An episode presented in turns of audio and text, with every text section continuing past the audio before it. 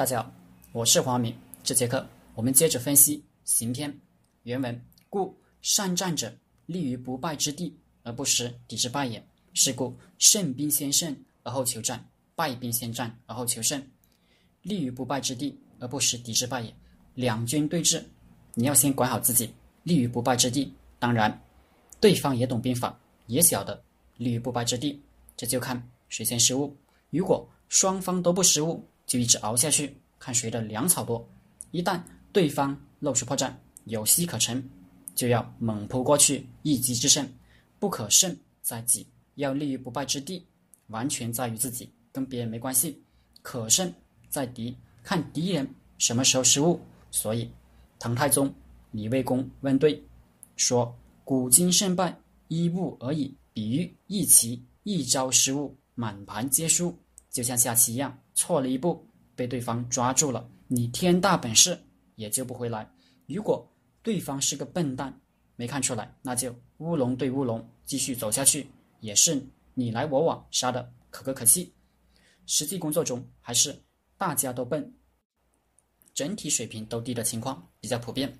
所以有句话说嘛，我们得以生存，不是因为我们做得好，是因为竞争对手做得更差。成功者。都有这些体会，因为知道自己做的真不咋的，但居然就成了大师了。敌人失误的时候，你不要错过；敌人不失误呢，当然也不是干等着，就想办法勾引他失误。所以李世民说：“所有兵法就一句话，多方以误，想各种办法引他失误。所谓兵不厌诈，兵者诡道也，故能而示之不能，用而示之不用。”近而示之远，远而视之近，利而诱之，乱而取之，失而备之，强而避之，怒而挠之，悲而骄之，义而劳之，亲而离之。所有的诡诈全在这，因为大家都熟悉兵不厌诈，所以很多人认为诡道是兵法的核心，用兵就是诡诈，非也。所有的诡诈都是为了调动敌人，不是自己的。基本面，对方不上你的钩，你的诡诈也没有用；你不上他的钩，他诡诈也是白表演。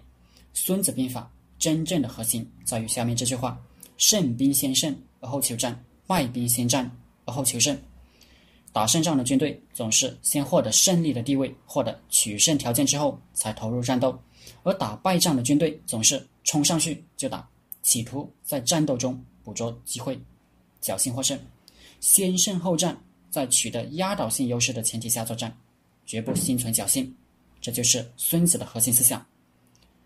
有人会说：“你这是强者的兵法，弱者怎么能有压倒性优势呢？创业者怎么能立于不败之地呢？”这样理解就错了。这不是强者的兵法，而是所有的兵法。弱者怎么能有压倒性优势？就是形成局部优势。所谓集中优势兵力。打歼灭战，创业者怎么能立于不败之地？手艺资源积累充足了，创业就能立于不败之地。啥都没弄明白，冲上去，那就只能看能不能中彩成为名将了。比如，你大学毕业进入一个行业，你扎扎实实努力干，十五年后你就是行尊，你就是高手了。这时候你就立于传说中的不败之地，拥有高手中的自由。想加薪就找老板，想跳槽就一大人一大堆人等着。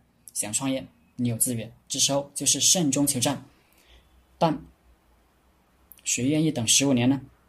创业吧，年轻人创业哪行你也不懂也不熟，那就选一个看上去很美的项目开始呗。